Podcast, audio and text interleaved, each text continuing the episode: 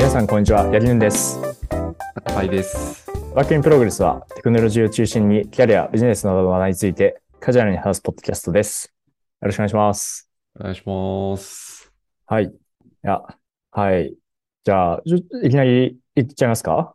どうぞどうぞ。はい。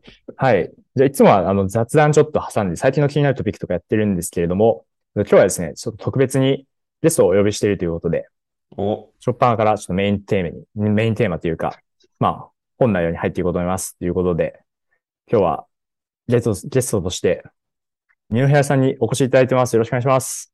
よろしくお願いします。よろしくお願いしニノヒラます。です。ははい。あの、ツイッターで、あ、ニノピラって名前でやってて、2年ぐらい前にこの番組に出て、お久しぶりの方はお久しぶりです。よろしくお願いします。よろしくお願いしますよろしくお願いします。ありがとうございます。はい。再度出ていただいてありがとうございます。いえいえいえ。なんはいか、海外活動していかないとなと思って、ポッドキャスト出たいなと思って、最初に思い浮かんだのがここだったんで、はい。なるほどありがとうございますありがたいですね。ありがとうございます。はい。前回2年前ですね。もうそんなに経ったかっていう感じで。いやー確かに。はいそうですねさっきちょっと雑談してましたけど、ワンピースで言うと、シャボンディ諸島ぐらい変わるはずなんで、2年前に。そうですね。はい。確かに。おのおのパワーアップして。おのおのアップして。怖いな自分でハードル上げましたね。はい。はい。確かに。じゃあ、どうしますかね。い一応ちょっと、少しだけ二宮さんに自己紹介をしていただいても大丈夫ですか、そうですね。はい。えっと、2年前に喋った時は、えっと、 BrainPad っていうところでデータサイエンティストをやってたんですけど、はい。えっと、去年の夏、1年前の夏ぐらいに転職をして、LINE、あの、皆様使っていただいている LINE ですねっていう会社に行って、そこで ML&DS planning team っていう、なんか ML も DS も PM します系のチームにいます。はい。で、仕事の話は、はい、なんか雑談しながらこんな感じで話していこうかなと思います。はい。はい。よろしくお願いします。ありがとうございます。お願いしますお願い。いや、そうですね。2年前からで、ご転職されて、はい。やっぱり2年もあると結構変わりますね。やっぱり状況が。そうですね。はいなんか、もう PM に振り切っちゃったんで、完全に。なんかもう。確かに。うん。そうですよね。まあ、昨日あの、ずその2年前の収録を、まあ、うん聞いてまして、で、で、その中であの、二宮さんが、その、すなんかデータ、まあデータ分、なんていうか、まあ、機械学習系職種における、そのうん、スキルの割り振りみたいな話をされてたんですよね。で、うんとその時は、確かサイエンス6、ビジネス3、エンジニアリング1みたいな、うん比率で、まあ、行こうと思ってるみたいな話をされてたんですけど、結構もう、そこはもう、ビジネスがまあ最も大きいところに行った感じですかね。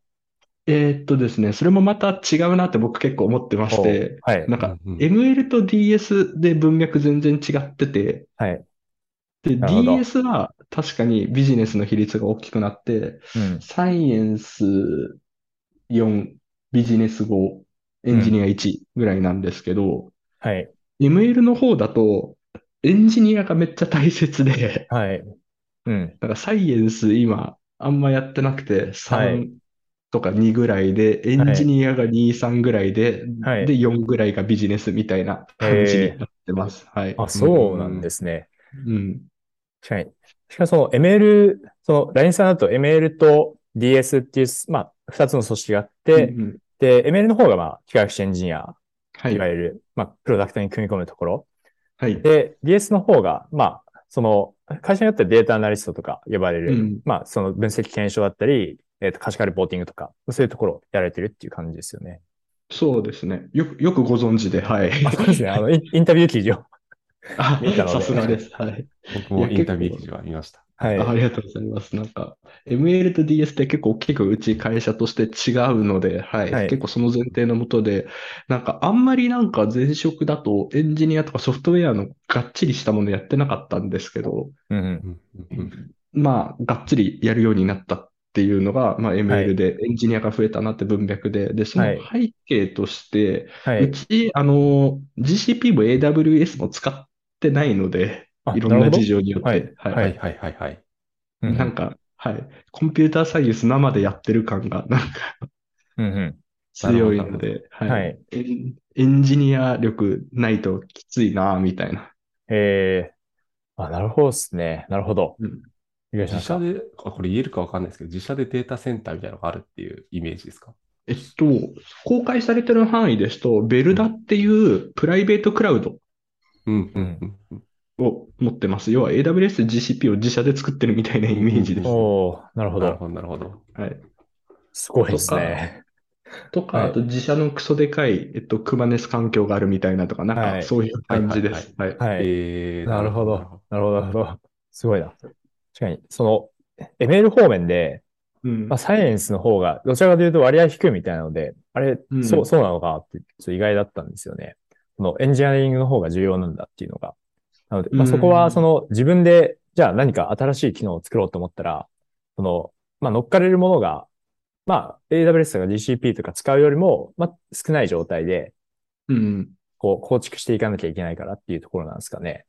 そうですね。なんか、そそうなんですよ。まさにその通りで、なんかアイコン並べてつなぐとかそういう作業ではなくて、なんはいか、もう LINE っていうクソでかいシステムにどう乗っけていくかみたいな。はい。どうしうんうんうん。まあ、なるほど。なんでもいい、なんでもいいんですけど、まあ、どっかの、例えば、まあ、LINE ギフトとかスティッカー、スタンプ？スタンプの部署のもうシステムがあって、そこに ML がどうデータ連携していくかとか、なんかそういう世界なので、はい。なんか純粋にソフトウェアだなって思うことが多くて、うーん。特に PM だだと別に How の部分はそこまで強く考えないので、サイエンスの要素がちょっと少ないはい。うんうんううんのかなと思ってます。なるほどですね。なるほどですね。なるほど。そしたら、その、まあ、LINE さんって、まあ、め、めちゃめちゃサービス規模大きいと思うんですけど、うんじゃあそのサービス規模大きいところに載せても、こう、うまく、あの、リクエストに答えられるようなサービスをもう自分たちで作んなきゃいけないってことですよね。ですね、ですね。なるほど。はい。どうぞどうぞ。一個補足すると、あの、サービス向けに作る ML と汎用的に作る ML みたいなのがあって、サービスはい横断向けに。ではい。僕、どっちもやってて、どっちかというとサービス横断向けの方が多くて、まあ、具体的にはその、LINE のユーザーの年齢予測とか、はい。意味関心予測みたいなうん。ものをやって、全社に提供するみたいなことをやってたりしするので、はい。そっちは別になんていうかサービスのシステムを気にせずに ML 室内で、なんかうんゴリッと作ってどう提供していくか、全社に提供していくかみたいなうんうん。ことをやってるので、なんていうかなんか人のサービスに組み込んでいくパターンと自分で作っていくパターンはい。で、さらに ML 室の中でやってる仕事として、なんかフレームワーク作るみたいな、まあざっくり言うと PyTorch みたいなの作るみたいなはい。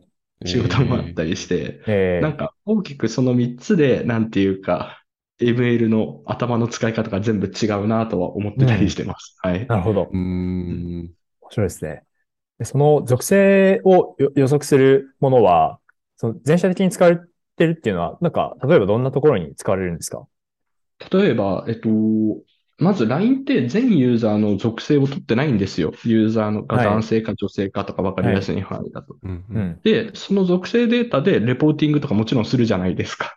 うん、うん、うん。はいうん今、LINE 漫画男性何人使ってますか、はい。女性何人使ってますか？とか、はい。20代がどれぐらい使ってますか？みたいな、そういうはい。レポーティング的な話で使ってますっていうのが一つと、あと広告のターゲティングとかで使ってますっていうのも一つと、うんうんうんもちろん機械学習の特徴量としても使うっていうはい。感じですね。なるほど。うんすごいですね。め、めちゃ影響範囲大きいですね。それは。そうなんですよ。だから、あのー結構これ、す水道とかガスみたいなインフラみたいな感じで、はいなんか当たり前のように使ってるけど、あはいの、いざ落ちたら終わるやつみたいな。はい。なるほど。確かに。え、その予測自体は、まあ、そのい一定間隔とかで更新してるんですかね？あ、そうですねちょっとは話したらで大丈夫なんですけども。そうですね。ちょっと頻度は話せないんですけど、あのーなんで運用やばいっすみたいな、水道とガスの運用大変っすねみたいな話です。はい。あの、そうですね。んだから、その更新処理が、まあ、落ちたら、まあ、過去のは使えるかもしれないけど、その新しい人のとかは、まあ、そのデータがない状態になっちゃったりとかするわけだし、あとはその、その更新が起こった時に、その今までの予測が変わっちゃう可能性もあるわけですよね。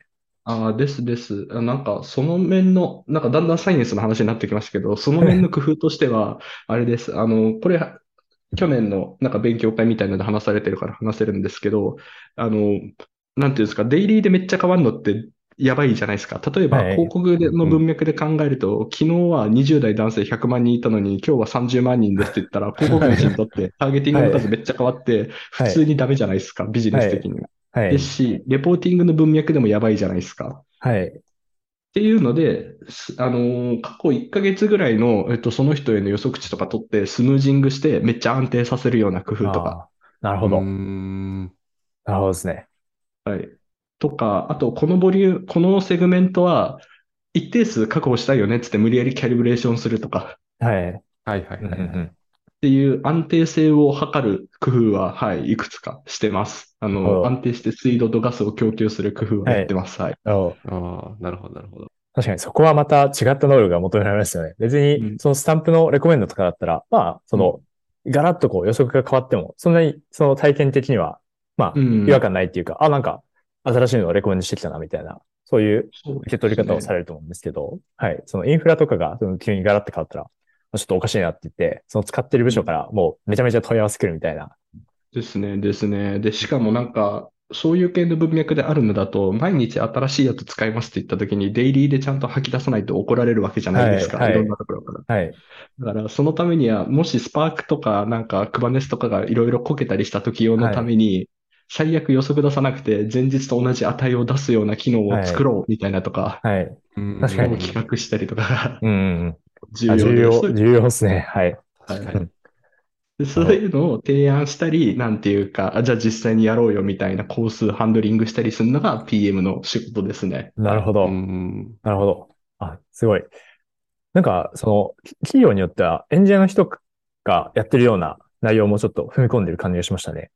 そういう、そうはい。システムの安定性とか、信頼性とかっていうのが、うんはい。なるほどです。そうですね。はい。ではですね、もう一個の、あの、プラ、プラットフォーム系の仕事もあるっていう、おっしゃってた。ああ、はいそ。っちも二平さんやられてるんですか？そうですね。そっちもなんか多少やってて、えっと、はい僕特にやってるの特徴量管理おじさんをやってるんですけど、はい。うんうん。あの、Z フューチャーズって呼ばれるフューチャーがあります、フューチャーストアみたいのがありまして、何言ってるかっていうと、例えば、高パイさんが昨日このスタンプ買いましたとか、えっと、はい。LINE 漫画でこれ読みましたみたいなとかを、サービスオーダーの特徴量を、えっと、ん毎日作るみたいな。うんうん。フューチャーストアを管理してまして、はい。それがだいたい1ユーザーに対して7000万次元とか8000万次元みたいな。はい。うんうんなるほどフ。ューチャーを、はい、管理するみたいな。もうそっちはほぼほぼ運用を頑張るみたいな話ですね。うんはいうんなるほど。Z フィーチャーの話はどっかのきブログで見た気がします。いやーあれはもうすごいですね。いや、で、すごいなんかなと思いました。うんうん僕がやってない仕事でプラットフォーム系であるのだと、じゃあもうその Z フィーチャーズ使ってレコメンドを API で2行で書きたくねみたいな話があったりするので、はい。ほほほほそういう、なんつうんですか、じゃあ、レコメンデーションモデルで、はい、MLP ミキサーで、とか、なんかそういうのをポンポンって、ヤムルに打つとポンって回るくんを作っ、うちのチームで、はい、作ってたりはしてます。ああ、なるほど、なるほど。いいっすね。夢のある話だす。ごいな。そうっすよね。はい。Z フィーチャーってあれですか？なんか、その今何万次元あるやつに、これも追加してみようかってなった時って、気軽に追加できるもんなんですか？あーっていうふうに追加しやすいような環境を作っ、作るとかもやってたりしてます。ああはい。はいはいはいはい。なるほど、なるほど。ほうほうそうなんですね。結構なんか、そのフィーチャーの、なんていうんですか、正しさみたいなの測るの難しそうなんですけど、あ、無理です、無理です。はい。うんうんうん。なんで、その、はいはい。8000万次元とかあるので、もうわ、どれが重要なのかって、あんまり分かってないです、正直。はいはいはいはいはい。うんはい。そうなんだ。で、よかれ悪かれだからディープに突っ込んでポンです、本当に。うん。うんで、どうなるかみたいな。あ、ですです。で、逆に言うと、はいはいそれを扱えるディープってすげえなと思います。スパースなベクターを。なるほど。うんうんうん確かに。らその文脈だと、僕があんまりかかってない仕事で、うちの部署が何年間前にやった仕事で、8000万次元オンメモリ載せたいですか？って言ったら載せたくないじゃないですか。そうっすよね。はい。てなると、Kubernetes で、ポットで、並列で通信する必要があるんですよね。ほうん。データの通信のやり取りを。はい。みたいなのを、もうライブラリを作っちゃうみたいな。はい。ああ、へえ。ギーテライブラリがありまして、はい要はそれって並列でなんかデータ通信をいい感じに吉名にやってくれる君があって、はいで、。それをラッパーした PyTorch モデルで GE モデルスってのがあって、みたいな。はい。えあ、ー、そうなんだ。すごい。なんか、イメージとしては、それのデータローダーみたいのを使うと、もう自動でなんか、なんか、並列通信してくれる君があはいあって、みたいなのが、なんか PyTorch のラッパーみたいな感じであって、で、はいそれを API でもはや Z フュー後ろのフューチャーズとか気にせずにパンって呼び出すのが、なんか今作ってる API みたいのがほあるみう。たいへえ。そういうプラットフォームの、なんていうんですか、ML のソリューションとしてそういう歴史を3、4年辿ってるっていう感じですね。はい。へえ。なるほど。なるまあそうっすよね。何万次元もただあるだけだと使えないみたいなのはありますよね。ですね。ってなってくると、やっぱり ML よりも最初の話に戻るんですけど、エンジニアリングが結構大切になってきて、はい。うんうんうんうんなるほど。よよりもっていうのはおかしいですね。あの、エンジニアリングも大切みたいな、うんうんうんってくるんで、いや、めっちゃソフトウェアだなっていうのをつくづく感じてる今日この頃です。はい。へえ、なるほど。うん。まあ、横断系はそんな感じですね。全容としては。はい。うんうんうんうん。うんうん。ありがとうございますはい。どうしようかな。なんかちょっと、ちょっとだけ時系列を戻って、うん。なんか転職みたいな話、まああこの2年されたと思うんですけど、はい。その辺ちょっと聞いてみてもいいですか？全然、な、何答えればいいかちょっと、いい、いい質問が下されば、つって言って。あそうそう、転職、転職されたのって1年半ぐらい前でしたっけ？そうですね。今1年3ヶ月とか、そんな感じです。はいはいはいなんか、なそうです。んでしょうななんで転職されたんですか？すごい。な一般的な質問ですけど。一般的な質問。なんで転職されたか、やっぱ B2B もういいかな、みたいな一回なって、はいはいはい。なんかうんちゃんとアウトプットを人に使ってほしいなっていうのは、うんうんうんうん。まあ、まあ、いろいろ自宅分析とかやってる方は思うところがあると思うんですけど、ただなんか、使われないこと自体が全て悪ではないっていうのをちょっと補足したくて、うんだって全くそもそも何もやってなかったものに対してちょっとでもやっていくっていうのは、まあ、前進してるので、いい話だと思うんですけど、でも、なんていうか、もっと加速したいなっていう思いがあって、使われてる企業に行きたいっていうので、とりあえず転職のきっかけが一つです。で、じゃあなんでお前エンジニアじゃなくて PM 何年って話で、まあ、そっちの方が好きだからっていうのがあるかなって思います。はい。あ、そうなんですね。うんえ。そっちの方が好きっていうのはあれですか？前職の時にいろんな仕事やって、そっちの方が楽しいし向いてるかなみたいなのを感じたっていうことですか？うんうん、そうですね。それもエビデンスの一つとしてもあると思うんですけど、多分生まれつきの性格みたいなのもあるじゃないですか。うんうんうん なんか、ぶ文化祭仕切りたがるやつとかいるじゃないですか。まさにそれ僕だったんですけど。はいはい うんうん。そのタイプの人間なんで、はい、はいはい PM だなみたいのは、なんていうか、根っこからありつつ、で、えっと、前職で経験して、やっぱこっちだな、みたいな。うーんうんうん。なるほど、なるほど。いや、確かに文化祭スキルやつはね、確かにいますよね。そうそうそうそう。僕もなんかどっちかってそういうの好きなんですよね。農会とか、なんかそういうのをやるみたいうん。なんか、そうなんですよね。だから PM って別になんていうか、結構性格の問題かなって思うところがあるので、な。向き不向きはうん。で、幸いにしてある程度サイエンスが勉強してきてできたんで、なんかその掛け合わせとして ML、うん PM ってのが意外とないんですよね。ML、PM 専門職って。うんうん。うんうん。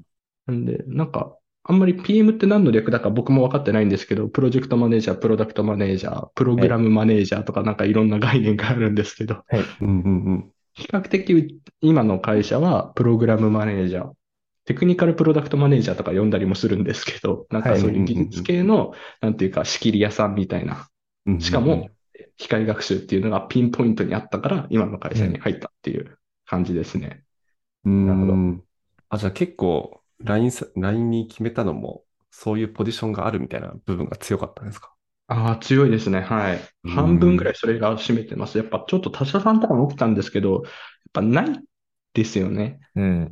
うん。でもどっちかに偏ってるパターンが多いですよね、多分。うん。やっぱデータサイエンティストとしてやっていきましょうとか、もうゴリゴリのビジネスの方ですみたいなとかうんうんうんの、ちょうどいい塩梅がたまたまあったんで、でもなんか増えてくると思いますけどね、今後。う。うんん。いや、確かに確かにそう。ですね。うんなんかその文脈だと、まずポジションがあったからっていうのももちろんそうですし、多分このポジション増えていくなと思って食いっぱぐれないなと思ったんで、うん。このキャリア続けようっていう、はい、裏付けにはなってます。はいはいはい。いや、確かに増えてきそうですよね。その ML かける、まあ、PDM なのか、プロ、P、プロジェクトマネージャーなのか、ちょっとわかんないですけど、そう僕もな PM って言葉でかすぎて何なんだろうと思いながら。はい。ここは確かに増えてきそうだな。うん。なるほど、なるほど。いや、結構悪くないと思うんですよね。なんか、専門性活かせるし、楽しいし、みたいなのもありますし。うんうんうん。まあ僕は MLPM、まあ僕 DSPM もやってるんですけど、MLPM はいいぞを、はい、最近布教してます。はい。いいっすね、いいっすね。転職、そんな感じです。はい。うん、なるほど。結構あれですか？ん何社かは多分、ツイッターでなんか、はい。つぶやいてた気がするんですけど、そこから何社かこう受けてみてっていうそうですね。はい。感じですよね。ほと、んどあれですか、2C の事業やってる DO さんを受けてみたいな感じですか？いや、まあ 2B もちょこちょこみたいな。はい。うんうんうんうんうん。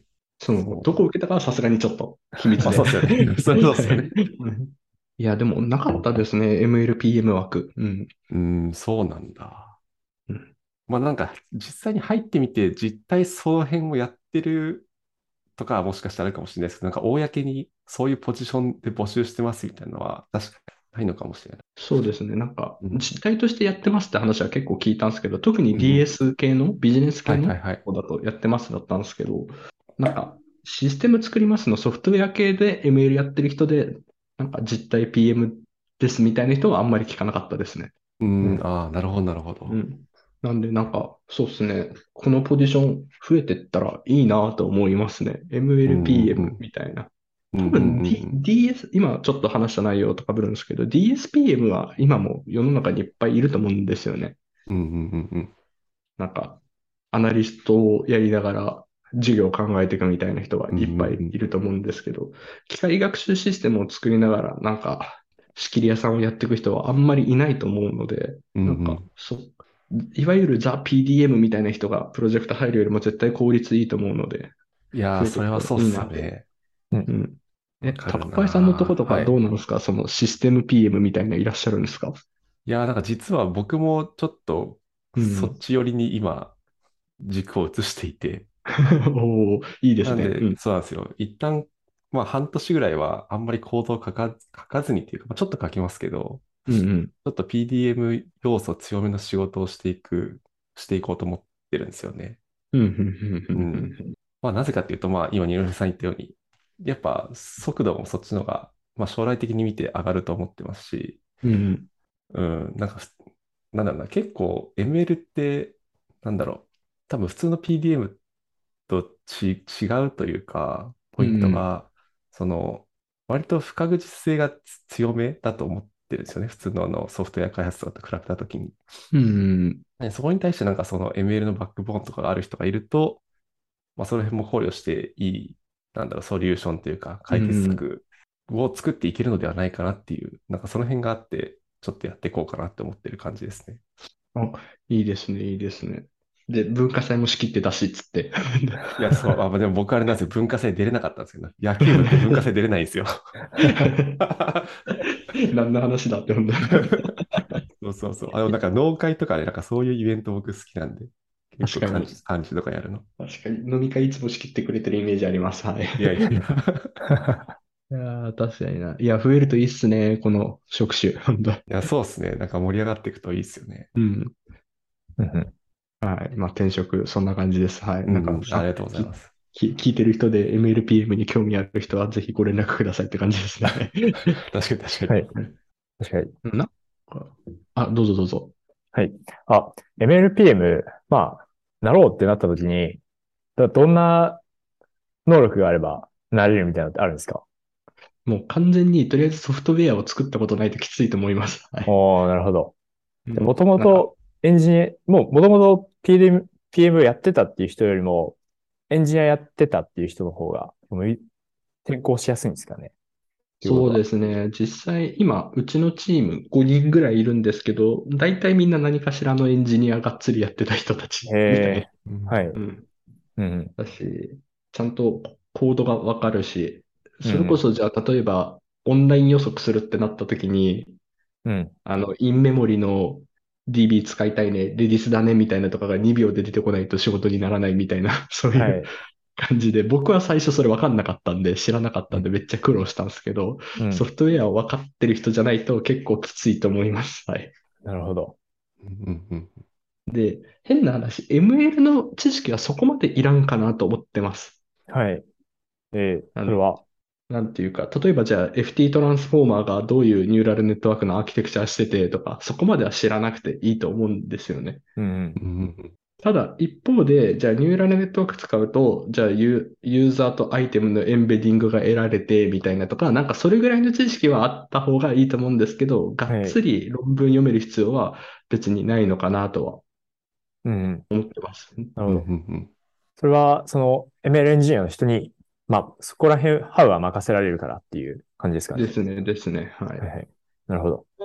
テクニカルな話、エンジニアとサイエンスの話で、でうんビジネスの話は、はい、なんか、まあ、ソフトウェアの PDM とか、なんかデータサイエンス系の PD、PJM とかやったことある人が想像つくようなあの能力があればって感じです。言語化が難しいですが。はい。うんなるほどうんうん、なるほど、なるほど。うん、うんそうですね。サイエンス意外といらねえなってのは、はい、思います。はい。うんうんなるほど。高林さんも似たような感覚ありますか？ああ、そうですね。やっぱりなんか、うん、え、エンジニア上がりというか、うん。の方が、なんか、なりやすいのかなっていうのは、うん、うん、思いますね、感覚として。うんうんなるほど。これ、高林さんに聞きたいですけど、やっはいぱクラウド使ってる会社って、クラウドがっつり知ってる方が知らないときついですか ?PDM、PGM でも。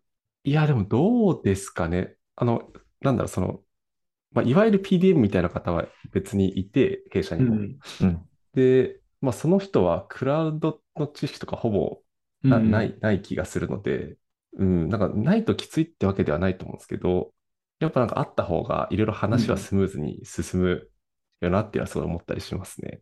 うんいや、なんかもう、いや、もちろんあのコンピューターサイエンスが字で分かってればある程度対応できると思うんですけど、うんうんそれこそテクニカル PM 目指すってなると、なんか AWS、GCP 結構複雑じゃないですか、もう最近。はい。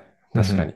うん見てて全然わかんないんで、あれ知らないとテなんか設計の PM できねえなって最近思ってるんですけど、どれぐらい本当に必要なのかなっていうのがあんま使ってないんでわかんないんで肌感聞きたかった次第です。はい。ああ、なるほど。いや、確かに、あれめちゃくちゃサービスバンバン出てくるから、多分全部知るのはほぼ不可能みたいな感じですうもんね。ん。うんうん。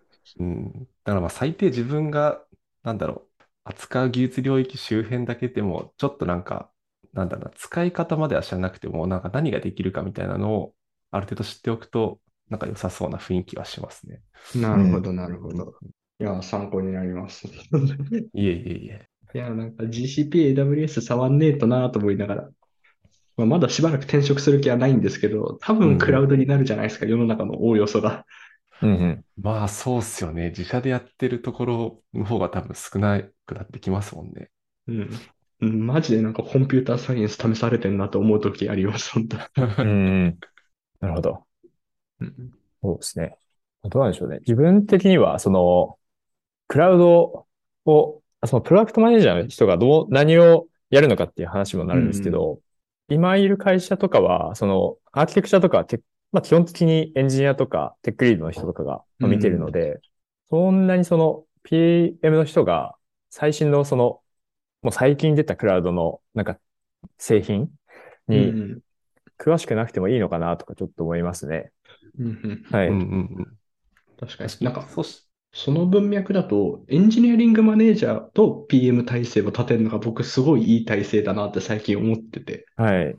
なるほど。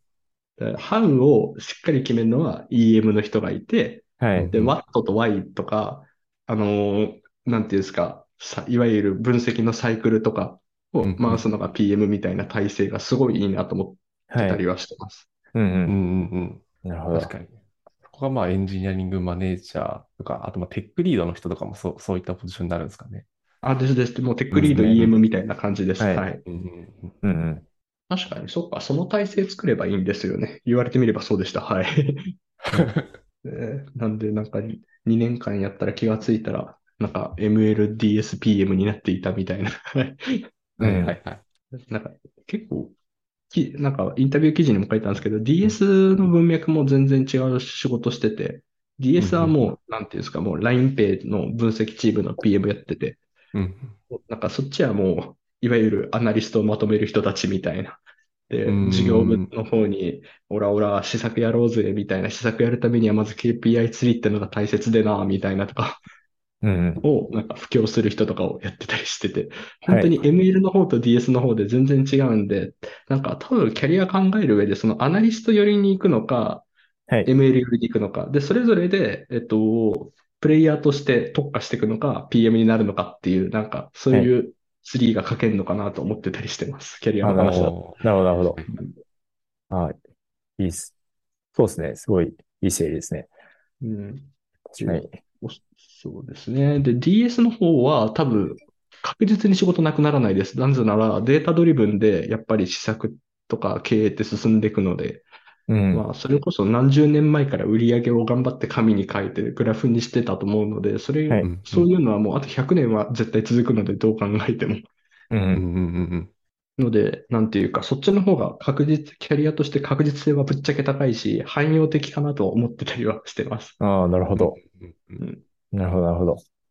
それ、それこそ ML の方に行っちゃうと、ニューラルネットワークがいつまで続くかわかんないし、AWS と GCP がいつまで生き残るのかもわからないですし、うんうんアパッチとかもいつまで生き残るんだろうみたいな話があったりして、キャッチアップがすごい大変で、汎用、もちろんコンピューターサイエンスの汎用的な知識があれば、なんていうか、す全部キャッチアップしやすいですけど、データサイエンスの方がなんていうか、汎用的な分厚さはあるのかなって思ってた。データサイエンス、アナリストの方が、なんうんか汎用的な部分の分厚さはあったりするので、うん、なんか潰しが効きやすいとはぶっちゃけ思ってたりはしてます。なるほど、なるほど。ど。結構興味深いですね。確かに。そうですね。じ自分はは、あの、そうですね。そのうん、アナリストからエンジニアに転向したんですけど、そのアナリストの時に持ってた悩みみたいなのがあって、で、それは、その、アナリストの、まあ、なんていうか、なんていうんですか、その、さっき二宮さんがおっしゃったことの、まあ、反対みたいな感じなんですけど、まあ、アナリストって一口にくくった時の、そのスキルが、まあ、SQL と、まあ、統計ぐらいしかないかなっていうのを、まあ、思ってしまって、うんちょっとその、乏しいなって思っちゃったんですよ。そのまあ自分の、自分だけかもしれないんですけど、その自分としての、その持ってる武器が、まあ、少ないなって思っちゃったんですよね。はい。なので、割とその SQL だけだったら、まあ別に、その、まあ今その PM の人だって、まあ書ける人いるし、まあエンジニアの人もちろん書けるしっていうので、まあその割、全然そのアナリスト特有のものではないし、まあ統計っていうふうには一口で取っても、まあ別にその PM の人で、その統計出身の人もいるし、エンジニアの人で統計出身の人もいるしっていうので、なんかそこまでその、突き出た専門性みたいなのが、まあ、少ないなって思っちゃったんですよね。とかあったんですよね。はい。なので、まあもちろんそのエンジニアにこう移ったっていうのは、まあ、直接もの作りたかったっていうのが一番大きいんですけど、まあそういうちょっと自分の専門性に関する、なん、なんていうんですかね、その劣等感みたいなもの、まあありましたね。はい。あ、そうなんですね。なんか、アナリストはめっちゃ専門職だなって結構僕思ってて、はい。やっぱり、その SQL とかは、なんていうんですか、もちろん SQL を極めるっていうのは多分あんまりないと思うんですけど、叩いた上で出てきたものでどう提案して、どういう資産を出していくかっていうのは、めちゃくちゃセンスのいる作業だと思うので、はい。うん。あれ、まあ、例えばよく言うじゃないですか、ビジネスの人もでも SQL 叩けるでしょって。叩けるけどはい僕らよりいい示唆は出せますか？みたいな。うんうん。うんうんうん。で、その SQL 叩くスピード僕らより速いですか？みたいなはい。のがあると思うので、アナリストは超絶専門職だと思ってたりしてます。めっちゃ強い武器持ってるなと思ってたりしてます。なるほど、なるほどうん。なるほど。それで言うと、そこまで自分的には、そのセンスのあるアナリストではなかったかもしれないですね。ああ、そのまあ、アナリストすごい強い人は、やっぱその、まあ、データ出すだけじゃなくて、提案の、こう、尖りみたいなものがうんあったりだとか、あとはその、まあ、ハード的なスキ、まあ、ハードっていうか、その、まあ、言いやすいスキルで言うと、まあ、UX リサーチと組み合わせて、で、多分、まあ、ミックストメソッドとか呼ばれますけど、うんまあ、そういう手法で、まあ、定量定性通してインサイト出していくみたいな、まあ、働き方をされている人が、まあ、いたりするので、はい。なので、まあ、そういう方面に行くと、まあ、かなり専門性高いなっていうのは思いますね。うん。確かに UX 絡めると全然違いますね。うん。そうですね。はい。中林さんはどっち寄りなんですかって言って。僕はでも完全に ML 寄りですね。それで言うと。ああ、いいですね。うん。うん。そうですね。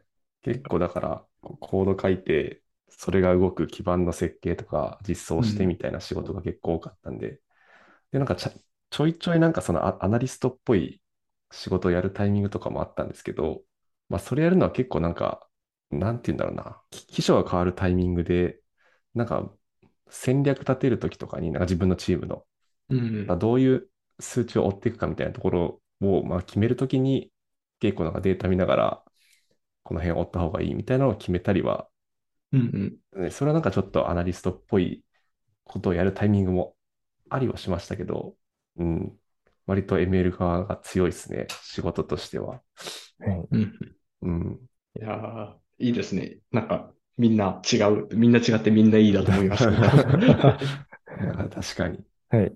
あなんかそう、これも補足しておきたいんですけど、みんな違ってみんないいが非常に大切で、お互いの仕事にちゃんとリスペクト持って、なんていうか、はい。お前の仕事クソだとか、俺が最強だみたいなことを思わず、なんかみんな違ってみんないいよねっていうのをちゃんと忘れないっていうのも一つ、なんか、なんかじゃあ DS の方がくっぱぐれないから DS の方がいいのかとか、はい。いや、システム作るやつが偉いから、ソフトウェアエンジニアが一番偉いんだみたいなわけではないっていうのをちゃんと理解した、はい、大人になりたいなと思いましたっていう。は い大事だ。大事ですね。大事ですね。うんはい。そうですね。じゃあちょっと MLPM についてももうちょっと聞いていきたいんですけども、はいそ。の、MLPM で、なんか二宮さん働いてて、あの、ここ楽しいなみたいな思うところってどんなところがあるんですか？ああ、でも、チームがうまく回ってる時が楽しいです。えなー、なるほど。ものが、その要因として多分ものができるとか、はいいろいろあるんですけど、結果的にチームをぐるぐるうまく回せてる時が一番楽しいです。えー、なるほど。なるほど、なるほど。などか、どう言えばいいですかね。その辺は多分 P、もう、もう PM の感覚なんですけど、はい。やっぱりなんか自分のやってることでみんなが楽しく働いて、なんか成果が出てるっていうのがすごいいいなと思ってるので、うんう。うんんうんうん、その観点ですね。で物ができるのはあくまでもサブの要因というか、はい。うんうんうんうん、そうなんですね。うんそうなんですね。意外でしたね。その PM の人ってやっぱ、その、まあ自分、その価値を提供したいっていう気持ちが強いのかなって思ってたんで、俺その開発プロセス、そのエンジニアの人が、まあ、うまく開発できるようにプロセス整えていくとかも、その二宮さん今見られてるんですかね。うんそうですね。なんでなんか変な話じゃ、価値届けるためにエンジニアは死んでいいのかって言ったら僕は違うと思うので、はい。うんうんあくまでもやっぱりチームがうまくワークして、で、結果的に物ができたりとかうんっていう順序かなと個人的には思ってたりしてます。うんうんうんなるほど。なんかあれですか、今うまく回ってんなっていう感覚って、どういうところでこう分かるもんなんですか？もう感覚ですか？感覚でしかない。か、習字の定例で明らかにチケットに対して進捗が出てたりとか、議論が活発になるとき。ああ、なるほど、なるほど。はい。なんか、それこそ文化祭うまく進んでるなって感覚あるじゃないですか。はいはいはいはい。もう文化祭なんて10年以上やってないから知らないですけど。は い あれ、あれです。はい。ああ、なるほど、なるほど。うん。をなんかエンジニアに置き換えたときに、まあ飲み会もそうじゃないですか。みんな楽しそうにしてるなとか、みんな楽しく飲んで食べてんなみたいな感じで、うんみんな楽しく開発してるなっていう雰囲気を感じるときが、ううんうんんうん。なんていうか、うまくいってるなって感じるポイントですね。うん。いいっすね。なるほどな。なるほど。そういう状態を作るために、なんか工夫されていることってあるんですか？工夫してること、工夫してるこあと。工夫してることっていうか、まあ普通にその PM の、その仕事としてやってることみたいな感じなんですけど。そうですね。まあだからファシリテーションをうまくするのももちろんですし、はい。あと技術を知っておくこととか、う。うんんうんうんまあ、知らないとなんか議論もできないですし、正しいアサインもできないですし、はい。うん。うんうんうんうん。ですね。で、そうですね。テクニカルな話とそのモチベーターとしての話みたいな二つですかね。はい。うん。なるほど。なるほど。なるほど。なるほど。じゃあ、エンジニアの人が、まあ、ワクワクするようなうん。プロジェクトを起案するとか、そうですね。そうですね。それもそうですね。とか、あとその、まあもちろんワクワクしない仕事もあるじゃないですか。うんうんうん。中にはね。あるじゃないですか。ソフトウェアのアップデートとかしんどいじゃないですか。確かに腰が重い系はありますよね。うん。とかを、もう、それって結構モチベーターの仕事だなと思ってて、いや、ごめんみたいなとかちゃんと言えるとか、う。うんんうんうんうん。うんいうのもちょっとあるかなっていうので、な何でも新規で提案していけばいいもんではないっていうの、ちょっと補足です。はい。うんうんうんうん。なるほどいや。しんどいっすね。その手の仕事は本当に価値で、価値が直接出ないけど、絶対やらなくちゃいけない系の仕事とか。そうっすようんうんうんね。うん。なるほど。はい。その辺を気をつけてます。なるほど、なるほど。高林さんは、その PD、MLPDM としては、ま、まだ、その、そんなに舵を切ってないんでしたっけ？これからそうで切る。すね。なんか今、どちらかというと、あ、まあ、うん、そうだな。割となんかそのえ ML も一旦捨ててはないですけど、ちょっと脇に置いといて PDM みたいなところはい。に、をまず修行し、しようっていう形でやってるんで、ちょっとずつ進んでいってはいますけど、まだ全然ペーペーですよ。なるほど、なるほど。なんか、そうですね。一つの、なんだプロダクトにある一つのこの機能みたいなところを、まずちょっとハックしていこうみたいな形で、僕が今そこの PDM をやってるって感じですね。えー、うんうん。いや、その中で、その、ニオヘラさんと何か、その楽しいと感じるポイントは、なんか同じようなポイントですか？それとも、また違った楽しさがあったりしますか？ああ、確かにな。まだやり始めたばっかだから。でももうなんか、僕も結構なんだろうな。その、基本的に仕事って楽しくやった方がいいと思ってる人間なんで、どうせやるなら。だし、うん楽しくやりたい。僕も楽しくやりたいし、メンバーにも楽しくやってほしいんで、なんかその辺はすごい似てるなと思いましたね。うんニューヤさんの話を聞いてて。はい。うんうんうんうん。だから、なんかその、ワクワクするような、さっきのモチベーションの話と似てますけど、なんかワクワクするような目標とか戦略を作って、うんで、そこでなんかみんな同じ方向向けるようにしていくみたいなのは大事だし、その辺やっていくのは結構楽しいなと思ったりしますね。なんか、エンジニアとしてこの技術導入しましたみたいな楽しみとかはどうですか？ああ、そうだな。確かにそういうのもこれから出てくるんですかね。本当にまだなんか PDM やり始めて、それこそ数週間とかなんで、まだなんか そうそうそう。なんで多分これからそういうのも出てくる気はしますね。うん。うん。そうそうそいやー、高林さん絶対強い PDM になるんだよなと思いながう。いやら聞いていやいやいや。いろいろわからんことだらけなんで、え試行錯誤しながらやってますけど、うんうんっていう感じですかね。うんはい。ということで、はい。二平さんにいろいろとお話を伺ってきましたが、はい。結構やっぱ、前回の収録から2年も経ってると、その、それぞれ、いや、本当最初のシャボンディショットみたいな話ありましたけど、状況めっちゃ変わってて面白かったですね。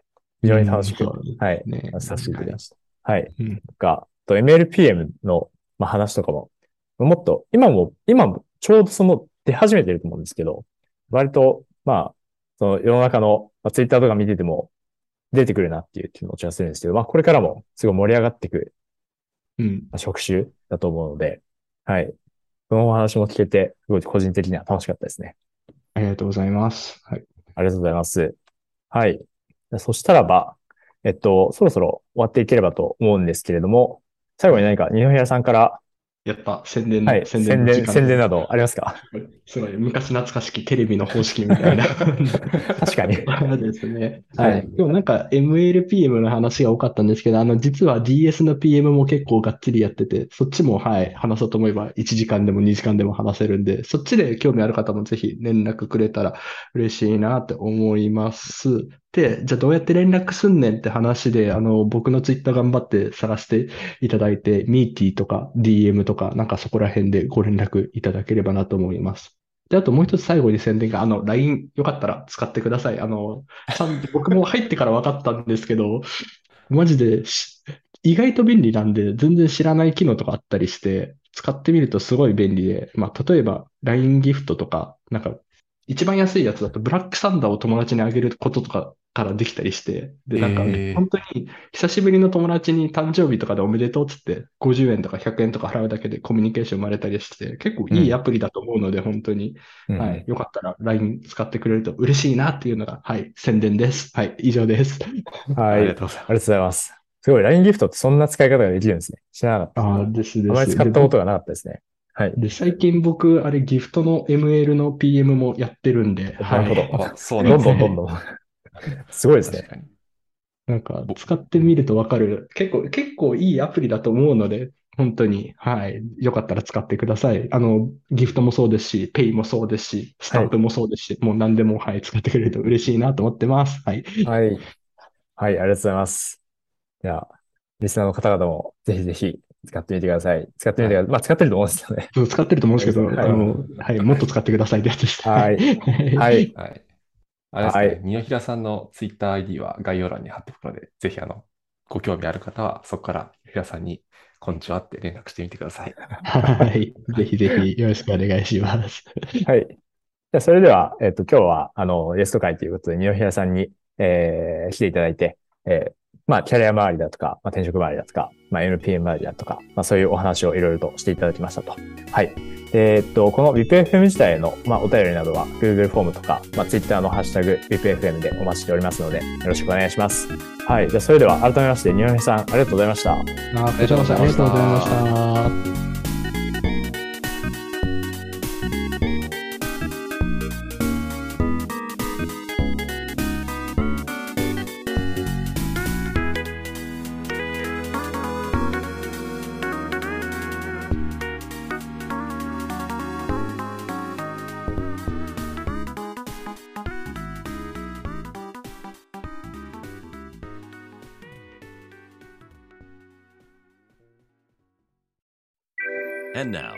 Short commercial break.